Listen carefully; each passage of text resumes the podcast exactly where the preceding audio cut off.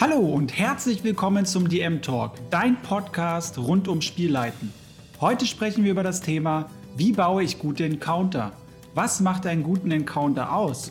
Was braucht es dafür? Und was für Encounter gibt es überhaupt? All diese Fragen klären wir in der heutigen Episode. Also seid gespannt. Viel Spaß!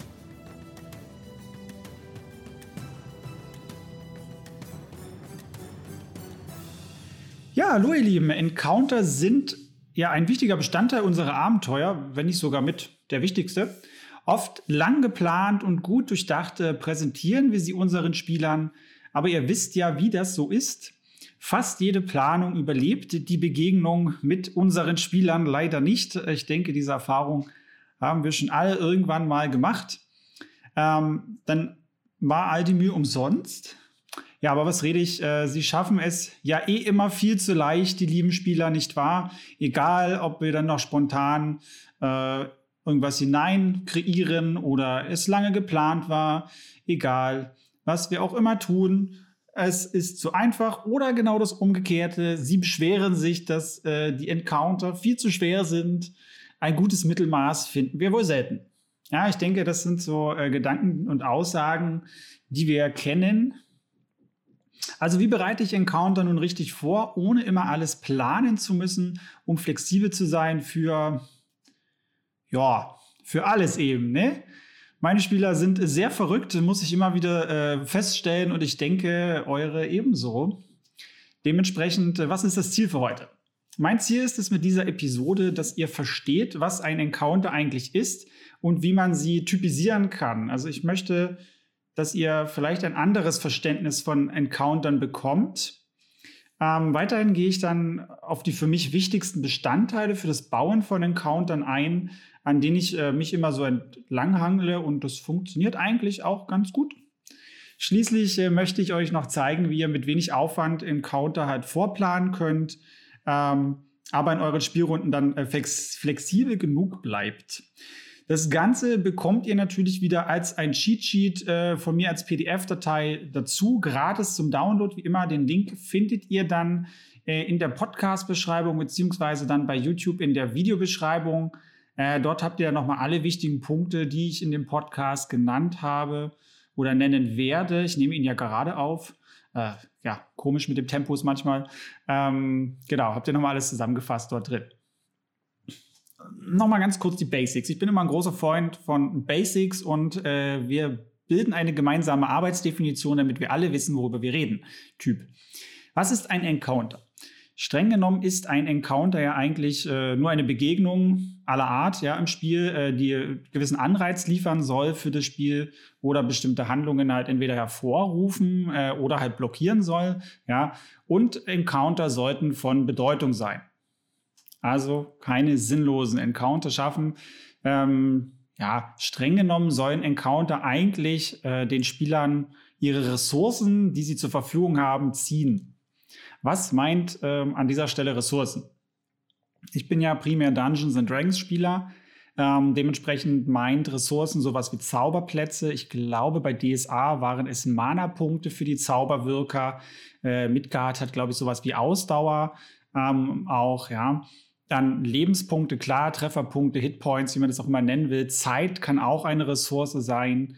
Äh, zum Beispiel sind äh, die Spieler zu langsam ähm, und äh, werden irgendwo blockiert und dann äh, können sie zum Beispiel nicht verhindern, dass sich eine große Streitmacht vor, äh, ja, formiert, gegen die sie dann kämpfen müssen. Ähm, natürlich sowas wie Items, Heiltränke, der Klassiker, Gold ja, kann natürlich auch sowas sein. Also alles, was irgendwie äh, an Mitteln zur Verfügung steht, äh, sind Ressourcen und Encounter sind dazu da, diese zu ja, abzuschwächen, zu beeinträchtigen. Ähm, deswegen versucht eure Encounter auch gerne so als Ressourcenmanagement äh, für eure Spieler zu betrachten. Weil äh, auch die Frage immer häufig kommt, ja, sollte ich eher so ein Bossmonster machen und äh, einen großen Encounter quasi mit ein paar kleinen dazu oder viele kleine Sachen machen. Ja, das ist die Frage, wie ihr euch dieses Ressourcen- oder Management oder diese Ressourcenverbrauch über ein Abenteuer eigentlich denkt. Ja, äh, macht man lieber viele kleine Encounter, die kontinuierlich dann immer wieder ein bisschen Ressourcen verbrauchen bei den Spielern? Oder macht man einen großen, der quasi alles verbraucht? Ähm, wer schon mal Dungeons and Dragons äh, gespielt hat oder ähnliche Sachen, wo äh, Zauber limitiert sind, ähm, oder Munition. Die Leute sind sehr sparsam, sie heben sich die guten Sachen sehr oft auf, weil es könnte ja noch etwas Schwereres kommen als Gegner oder Herausforderung. Ja.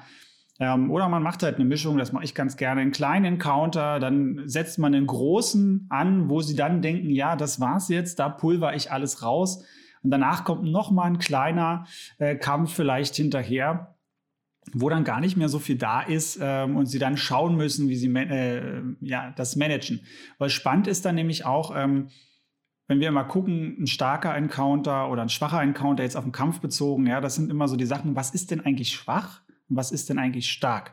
Das ist immer nur in der Abhängigkeit zu den Verfügung stehenden Ressourcen. Wenn ihr zum Beispiel jetzt, äh, weiß ich nicht, eine Heldengruppe Stufe 4 seid und ihr jetzt gegen ein paar Goblins kämpfen müsst, die ihr eigentlich ganz gut bewältigen könnt. Vielleicht sind das sechs, sieben Stücke oder so.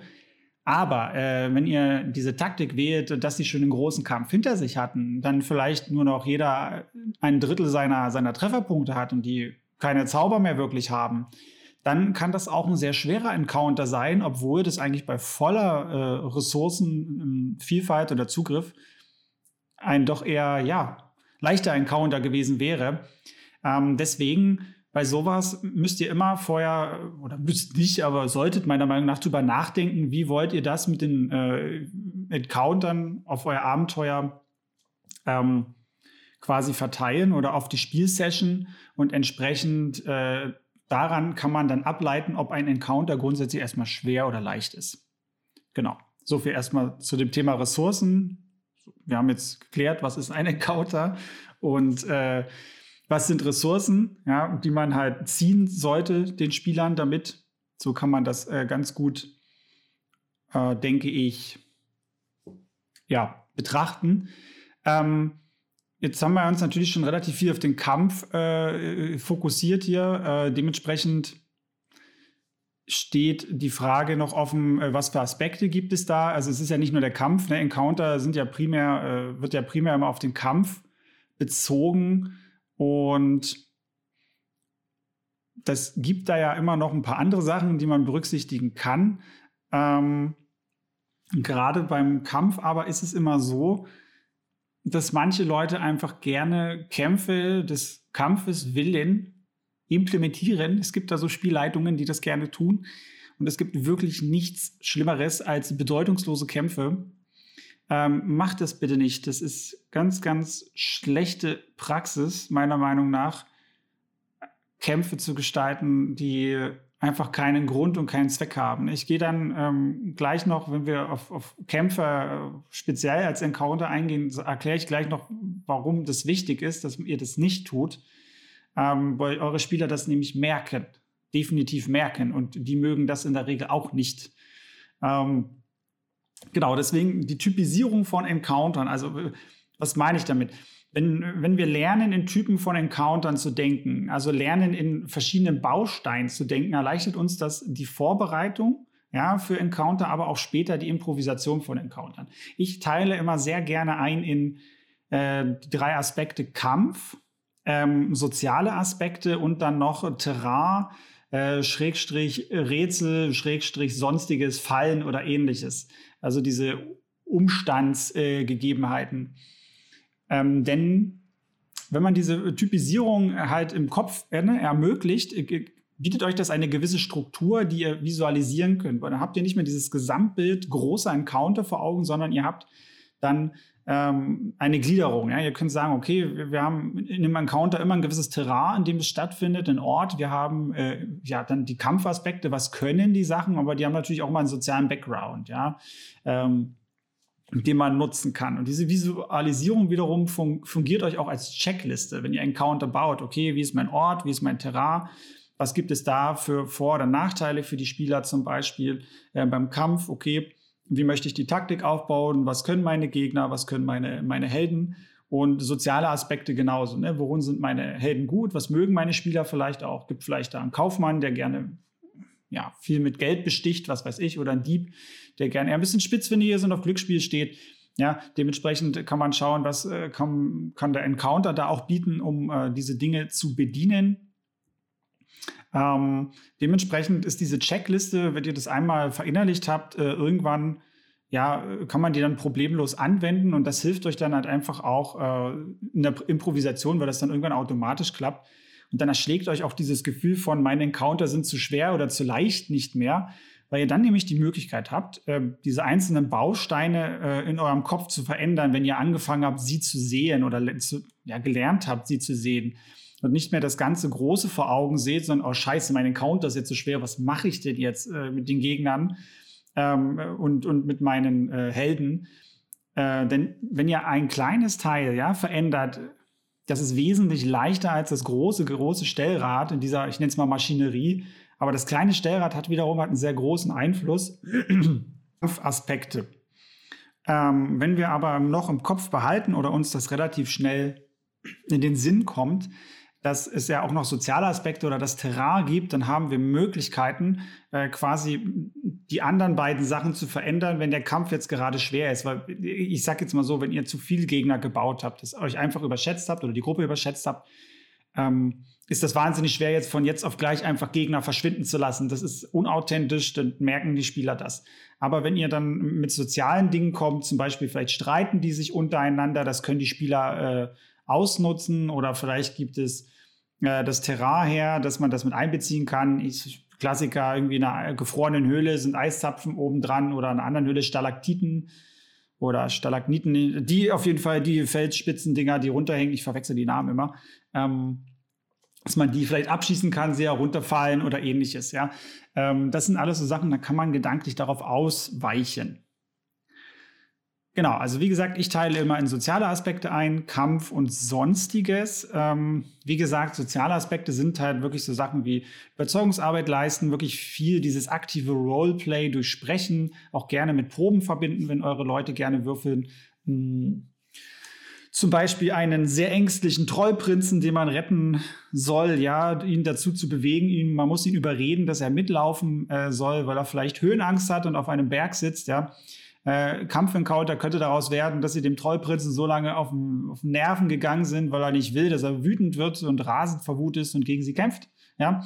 Oder sonstiges mit einem Terrain. Er könnte halt gerade an einer Klippe herunterhängen, an einem, ja, für ihn eher dünnen Baum und der ist gerade am Brechen und sie müssen es schaffen, ihn irgendwie da hochzukriegen, dass er nicht abstürzt und stirbt, dann kann man das natürlich äh, super miteinander kombinieren, indem man die sozialen Aspekte berücksichtigt. Er müsste eigentlich helfen, den, den Truppen mit hochklettern, weil er zu schwer ist, aber sie müssen ihn erstmal überzeugen, dass er das tut, weil er Angst hat. Er hat ja immer noch Höhenangst, ja. Ähm, und so kann man halt verschiedene Aspekte miteinander ähm, ja, kombinieren, und wenn man noch ganz böse ist, dann hat man noch irgendwelche Harpien, die auf ihn einhacken und ihn kratzen oder die Spieler daran hindern. Dann hat man alle drei Elemente wunderbar mit drin und kann das für sich nutzen. So als Spontanbeispiel. Ähm, jetzt würde ich auf die einzelnen Aspekte eingehen wollen, nachdem wir jetzt, äh, oder ich würde nochmal zusammenfassen, weil das dann doch relativ theorielastig wieder ist am Anfang ne, wie gesagt, Encounter, bitte stellt euch das vor, dass Encounter dazu, dass grundsätzlich erstmal Begegnungen sind, nicht nur Kampfbegegnungen. Dass das eher soziale Begegnungen sind, Kampfbegegnungen und Encounter auch was mit dem Terrain zu tun hat. Dass wir diese drei Sachen gedanklich ähm, trennen voneinander als großes Ganzes, aber als jeweils einzelnes, ja, für sich stehendes Modul, nenne ich es mal. Und dass wir dann immer nachdenken, okay, Ressourcen. Encounter sind dazu da, um die Ressourcen unserer Spieler, die sie zur Verfügung haben, zu verringern. Ne? Wenn unsere Spieler anfangen, Gold zu horten, Tränke zu horten, sie machen ja auch nichts anderes als Ressourcenmanagement, halt nur das Gegenteil. Sie versuchen ihre Ressourcen maximal zu erhöhen um Vorteile daraus zu ziehen, magische Items oder ähnliches, ja. Und wir sind halt einfach daran interessiert, dass diese Encounter ihnen entweder diese Ressourcen reduzieren, sie ihnen wegnehmen oder ähm, sie daran hindern, die Ressourcen zu nutzen. Wegnehmen ist nochmal so ein Ding, äh, passt jetzt nicht ganz bei Encounter rein, aber eine wichtige Angelegenheit, weil ich das öfter auch lese in der Community wenn die zum Beispiel magische Items oder ähnliches haben, wegnehmen ist immer eine ganz, ganz blöde Sache. Das ist äh, spielpraxistechnisch nicht so schön. Vermeidet das bitte, wenn es geht. Okay, jetzt zu den sozialen Aspekten. Was ist da wichtig? Also grundsätzlich NPCs, Kreaturen, Monster. Ich gehe jetzt erstmal auf die Sachen ein, die ähm, wirklich eher wie ein NPC sind, also die einen humanoiden Hintergrund haben und die ja, sag ich mal, eine gewisse Kultur und Intelligenz haben, ja, so wie wir Menschen zum Beispiel. Entschuldigung. Heute ist mit meiner Stimme irgendwie nicht viel los. Ähm, genau, äh, dieses, diese Wesen sollten wenigstens ein Ziel oder eine Motivation in ihrem Leben haben. Kurzfristig irgendwie, ja, wenn sie die Helden angreifen, was, was ist ihre Motivation dahinter? Warum machen sie das überhaupt? Ja, ähm, was, was treibt sie an? Da wirklich ein Satz irgendwie eine, oder eine, eine, eine Stich, äh, Stichwort oder äh, Stichpunkte hinschreiben, das reicht vollkommen aus, weil daran hangelt ihr euch immer lang, immer lang und daran leitet ihr das gesamte Verhalten ab. Da müsst ihr nicht viel mehr schreiben. Ähm, immer, was immer noch gut ist, wenn es zum Beispiel eher so sowas wie ein Mini-Boss oder Zwischenboss ist, also ein NPC oder sowas, den öfter begegnet, wäre es natürlich schön, ähm, wenn der auch gewisse Ängste bekommt oder Geheimnisse, es ist immer super, wenn die Spieler irgendwas bekommen, was sie rausbekommen können über ihn, um, äh, über, um den NPC Druck zu machen oder ein Bedrängnis zu bringen. Ähm, außerdem gibt ihnen das auch ein bisschen mehr Tiefe. Wenn die auch Schwächen haben, ja, dieses super äh, wie bei Marvel oder ähnliches, als das früher eingeführt wurde, das macht die Leute einfach nahbarer, greifbarer. Das ist eine schöne Sache. Gibt denen dann einfach noch äh, zwei, drei Beispiele. Die Dreierregel ist immer super. Ähm, gibt den zwei Charaktereigenschaften, die ziemlich markant sind und äh, die können durchaus auch widersprüchlich sein, ja, gierig und hilfsbereit zum Beispiel. Und äh, dann gibt ihr noch immer ein besonderes Merkmal. Ich mache das immer für meine Spieler, irgendwie so eine fette, lilane Narbe im Gesicht, die ein bisschen schimmert, irgendwas, was auffällig ist. Name natürlich ist klar. Äh, da bitte kurze, prägnante Namen oder Namen, die sich gut ein, ein, ein, ja, einbrennen in den Zirn, die man sich gut merken kann. Ähm, Stimmung ist schön, aber bin ich kein großer Fan davon, diese komplizierten, langen Fantasy-Namen zu nehmen. Das bin ich kein Freund von. Besonders wenn man relativ viele NPCs benutzt. Genau. Und das könnt ihr halt immer mehr erweitern. Ne? Je wichtiger halt die NPCs werden, desto tiefgehender können die Informationen sein. Da will ich jetzt auch gar nicht weiter darauf eingehen, weil Encounter in der Regel eher kurzweilig sind. Da würde ich mal noch eine extra Episode zu machen. Das ist, glaube ich, äh, ziemlich sinnvoll, wie man gute NPCs erstellt und vielleicht auch gute Bösewichte erstellt, so diesen typischen äh, Feind, den man über die ganze Kampagne aufbaut. Da werde ich nochmal eine extra Episode machen. Das ist, denke ich, äh, eine gute Sache. Genau, und das geht halt, wie gesagt, mit allem, was Kultur hat und was Intelligenz hat. Und ja, das geht auch bei so kleinen Kreaturen und vor allem bei so kleinen Kreaturen wie Goblins, Kobolden und alles, was so ähnlich ist, irgendwie humanoid ist, Sprache und Kultur begabt ist, Nutzt das für euch. Ja, nutzt das für euch. Schönes Beispiel aus meiner Kampagne. Wir hatten da so, so eine kleine Kobold-Kohorte, äh, die hatte den Kobold-Schamanen als Anführer. Das war grundsätzlich ein Kampf-Encounter. Ähm, ich bin nicht so gut darin, Kampf-Encounter zu gestalten. Ähm, vom Balancing her, ich neige immer dazu, sich viel zu stark zu bauen. Das ist leider so. Ähm, weil ich immer vollkommen vergesse, darauf zu achten, wie viele Lebenspunkte haben meine Spieler noch und äh, ja, wie viele Zauberpunkte, also wie haben sie ihre Ressourcen schon verbraucht. Aber ich bin ja zum Glück ganz gut im Improvisieren und äh, habe mir dann diese sozialen Aspekte hier zunutze gemacht und das einfach umgepolt, als ich gemerkt habe, mein Kampfencounter ist zu stark. Das Beispiel mit dem Schaman. Ich habe ihm vorher natürlich schon einen Namen gegeben und äh, ein Ziel in seinem Leben äh, verpasst. Und ihm dementsprechend eine kleine Geschichte gegeben. Ja, er, er, sein großes Ziel ist es, irgendwann selbst ein Drache zu werden. Er träumt davon, ein prächtiger Drache zu werden. Sie haben den Kampf natürlich glorreich verloren, weil ich es halt hart verkackt habe, muss man einfach so sagen ähm, habe sie dann aber gefangen nehmen lassen, weil er eigentlich kein schlechter Typ ist von seinen Eigenschaften her. Und er hat den dann andauernd so verkrakelte Zeichnungen gezeigt von sich, ja, wie er da äh, äh auf so einem Thron sitzt als Drache und da so ein Koboldstamm vor ihm ist und ihn anbetet. Und der Encounter war auch schon so aufgebaut, dass er Illusionsmagie äh, benutzen konnte, hat er sich selber in einen Drachen verwandelt und ähm, hat dann so einen Stab gehabt, mit dem er so, so einen Mini-Feuerball schießen konnte, das aussah wie so eine Flamme. Ja, dann hat er auf einmal ein ganz anderes Profil bekommen und dann wurde halt dann sozialer Encounter draußen. Sie konnten sich da rauswinden, haben den am Ende sogar freigelassen, sogar noch Weggold mitgegeben, äh, dass er sich auf die Reise machen kann. Ähm, der wird auch noch in der Kampagne später wieder vorkommen.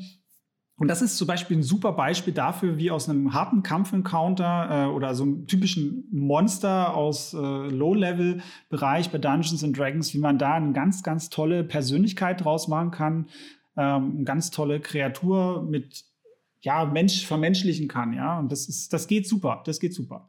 Da dementsprechend aber Ziele festlegen, Ängste festlegen und ähm, dem paar Eigenschaften geben, dann funktioniert das auch super. Dafür könnt ihr euch auch Zufallstabellen anlegen, ähm, wenn ihr das schnell auswürfeln müsst für Ziele im Leben dieser Kreaturen oder der NPCs mit ein paar Ängsten, Eigenschaften. Das äh, kann man ganz schnell machen.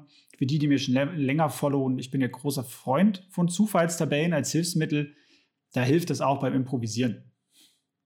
Auch bei Monstern mit Sozi auch sozialen Aspekten, in Anführungsstrichen, muss man ein bisschen kreativer sein, ja. Aber auch die haben eine Motivation im Leben, ja.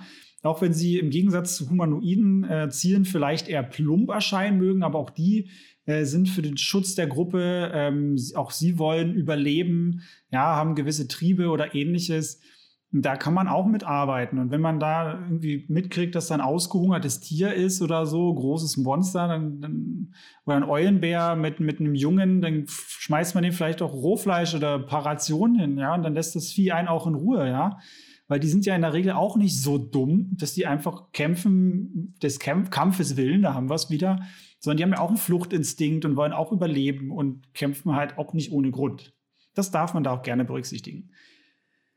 Konstrukte gibt es ja auch noch aller Art. Hm, ich würde jetzt mal so klassischerweise Golems und solche gebauten Sachen nehmen, Untote und irgendwas, was dazwischen ist.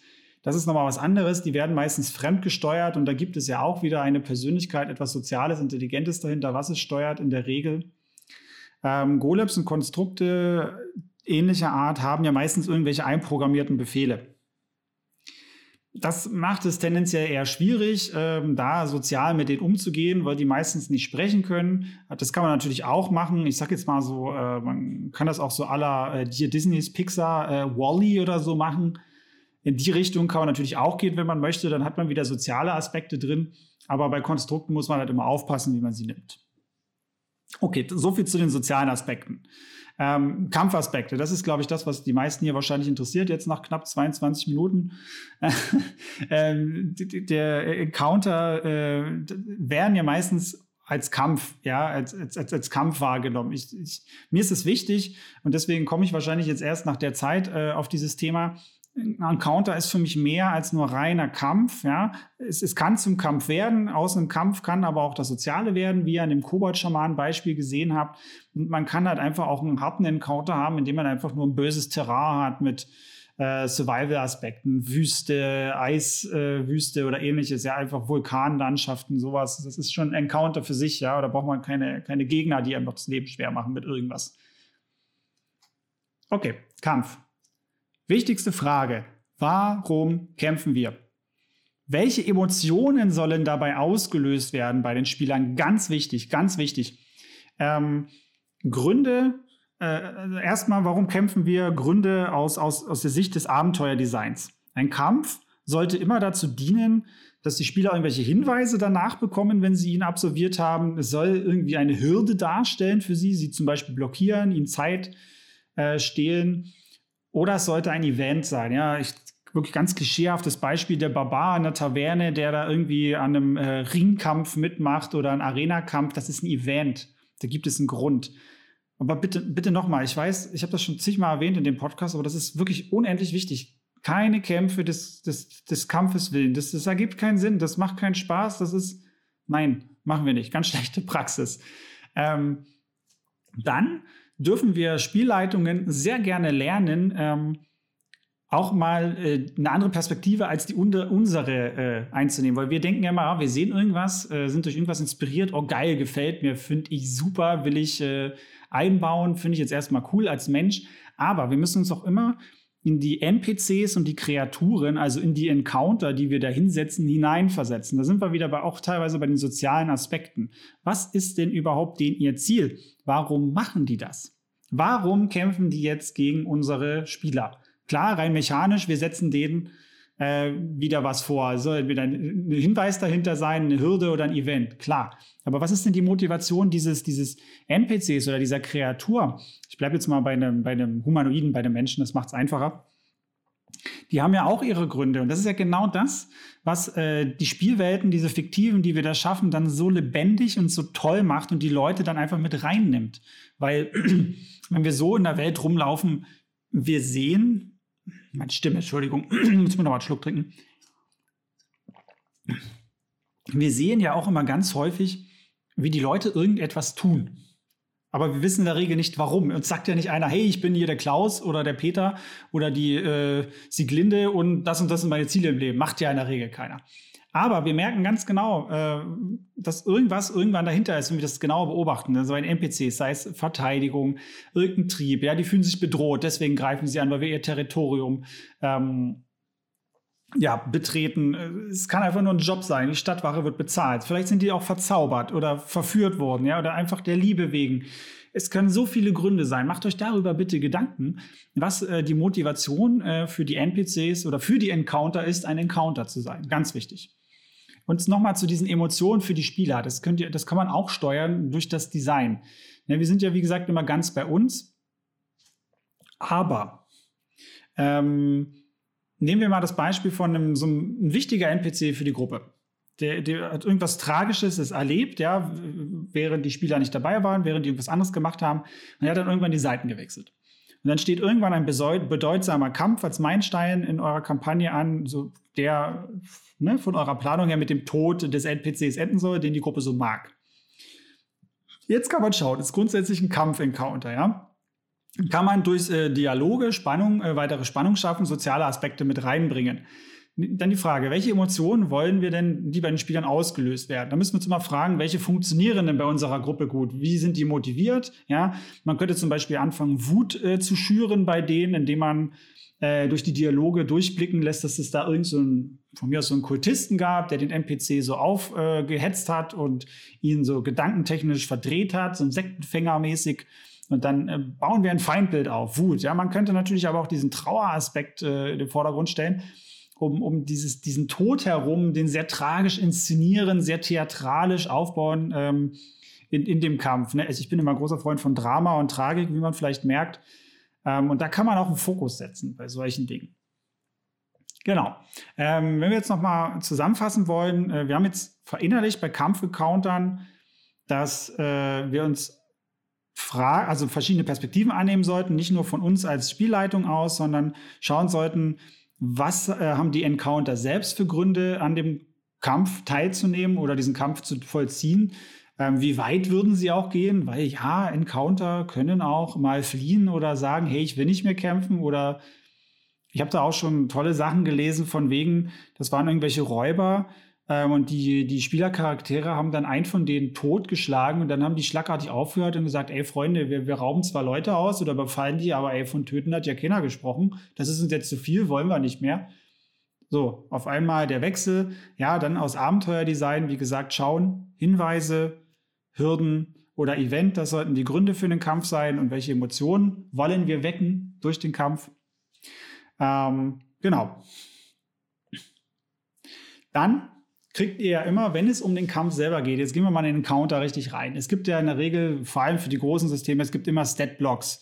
Fertige Stat-Blocks für die, für die Monster oder für die Kreaturen, ähm, die finde ich grundsätzlich immer sehr solide. Die sollte man auch benutzen, meiner Meinung nach, weil das ein gewisses Balancing hat. Ähm, ist aber, wie gesagt, eine Orientierung. Die Sachen kann man klar anpassen, nach oben oder nach unten. Ähm, da einfach mal in die Regelbücher reinschauen oder im Netz findet man da meistens auch genug.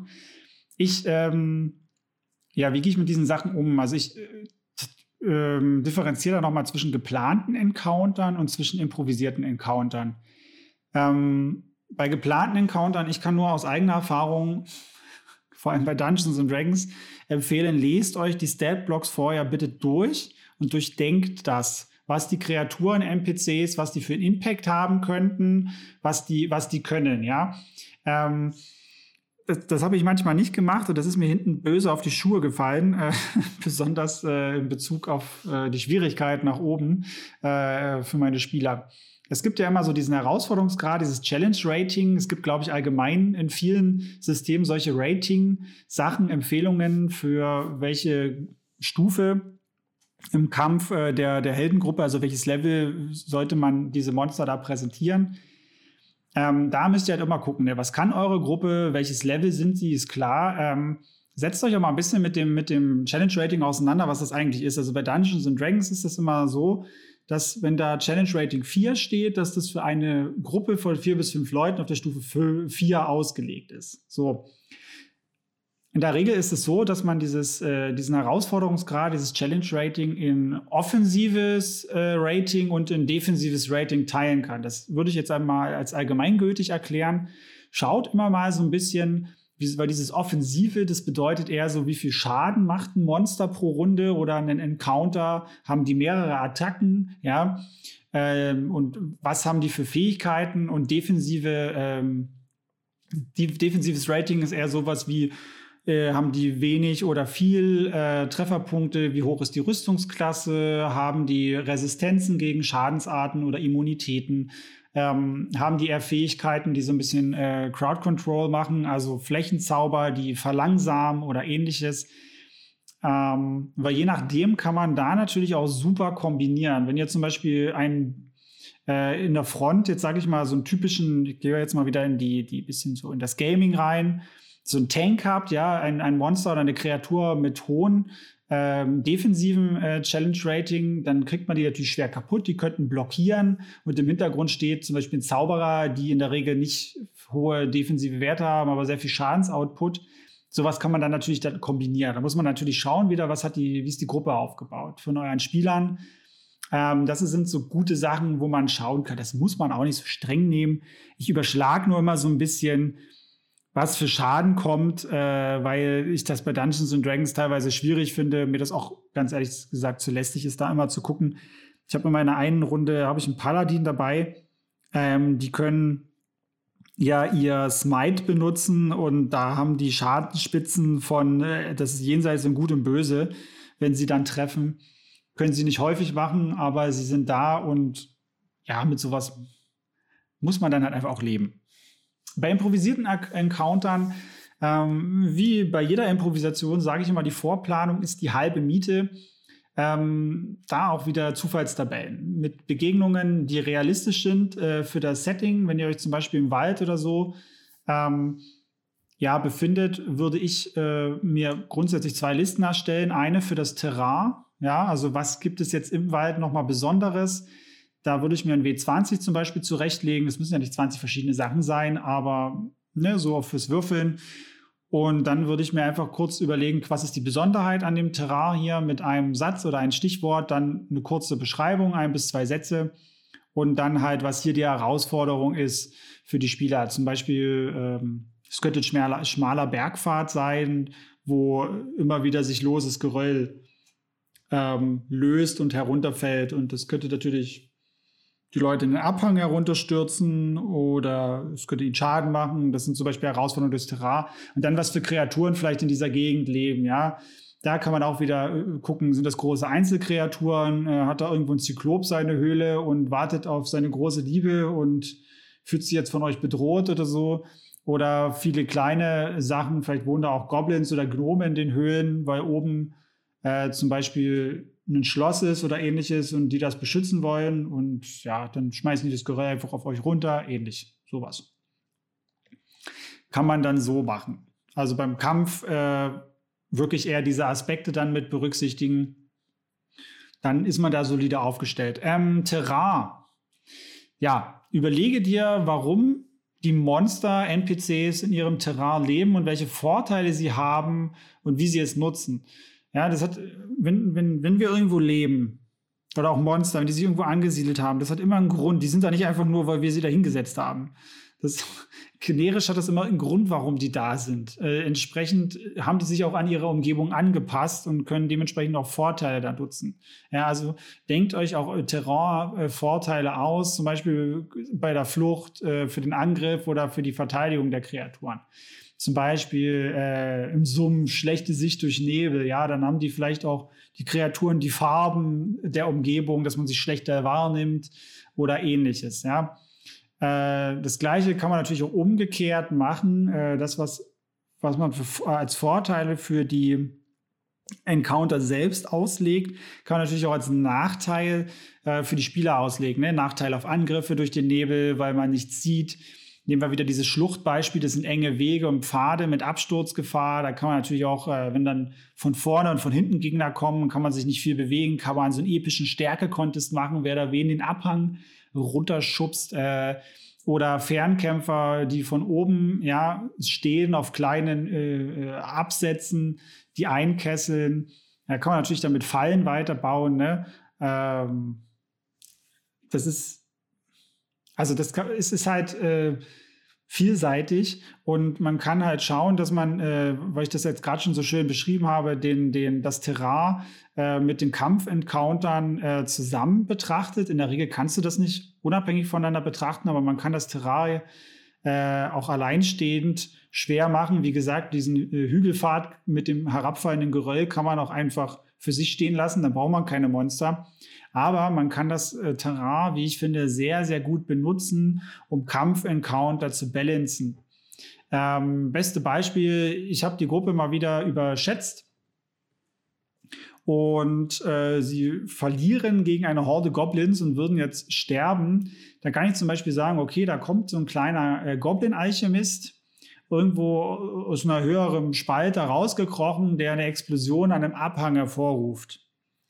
Jetzt kann ich in beide Richtungen gehen. Wenn der Encounter zu schwer ist, trifft das Geröll vielleicht ähm, die Goblins, die eigenen, ja, die eigenen Leute, fügt ihnen entweder Schaden zu, macht die bewegungsunfähig oder treibt die auseinander, sodass es leichter ist, gegen sie zu kämpfen.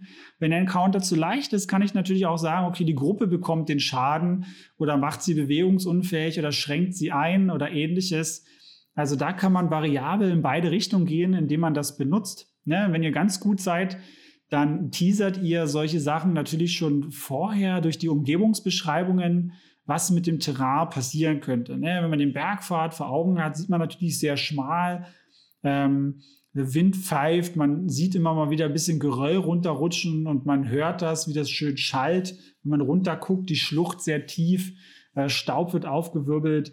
Äh, meine Spieler sind dann sofort dabei und fragen, okay, sieht das denn so aus, als könnten da auch größere Erdrutsche runterkommen. Ja, also das sind so Sachen, dann sind die halt auch schon voralarmiert und wissen, worauf sie sich hier einlassen. Das ist auch eine nette Geschichte. Rätsel äh, sind auch noch solche Sachen, darauf will ich gar nicht so viel eingehen. Das ist natürlich auch eine Form von, von Encountern. Ähm, die sind sehr tricky, wie ich finde, weil die können auch große Spielstopper sein, äh, wenn nicht genug Hinweise da sind, weil man muss immer genau überlegen, wann man Rätsel einsetzt, ob man Rätsel einsetzt und wie man sie einsetzt. Denn das Problem bei Rätseln ist in der Regel, dass hier die Spielerintelligenz gefragt ist äh, versus halt die, die Spielcharakterintelligenz. Und das ist halt einfach blöd, wenn du zum Beispiel einen sehr, sehr intelligenten Spielercharakter spielst, aber du als Spieler einfach nicht auf die Lösung kommst, weil dir vielleicht Rätsel nicht liegen.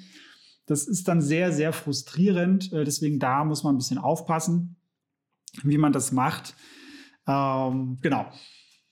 Nochmal zusammenfassend ähm, für die drei Aspekte. Wie, wie, gehe ich an den Counter ran? Ich äh, habe meistens auch eine Idee. Ja, irgendwie sehe irgendwas Episches äh, irgendwo im Fernsehen, äh, meistens im, ich gucke immer viel Animes oder lese irgendwas und kriege sofort eine Idee, ja, voll geil.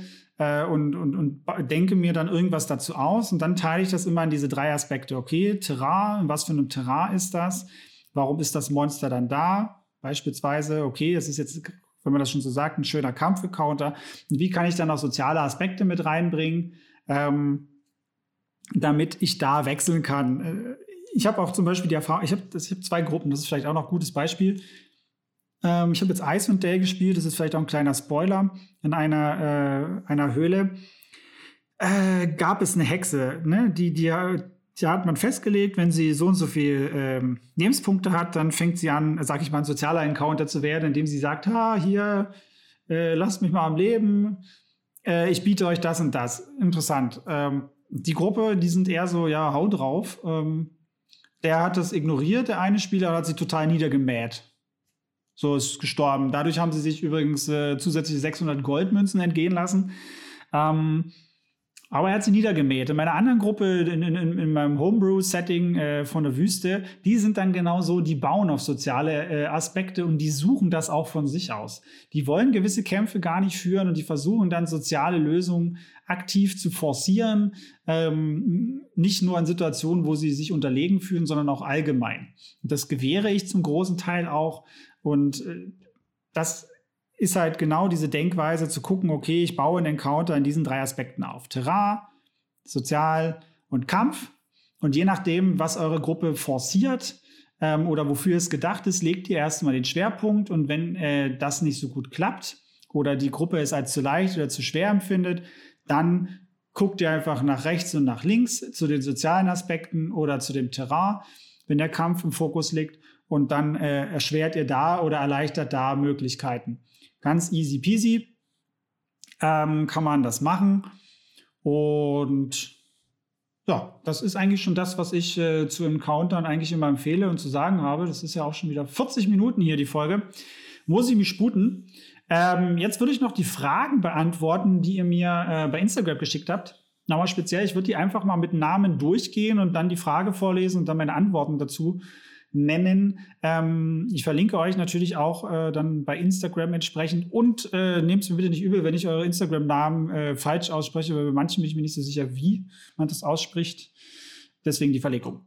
Also die erste Frage von Elekrok. Ähm, wie kann ich Encountern spielerische Tiefe geben, ohne jedoch zu viel zu spoilern, falls sich die Helden ungeplant entscheiden, Infos zu ihm äh, zu bekommen?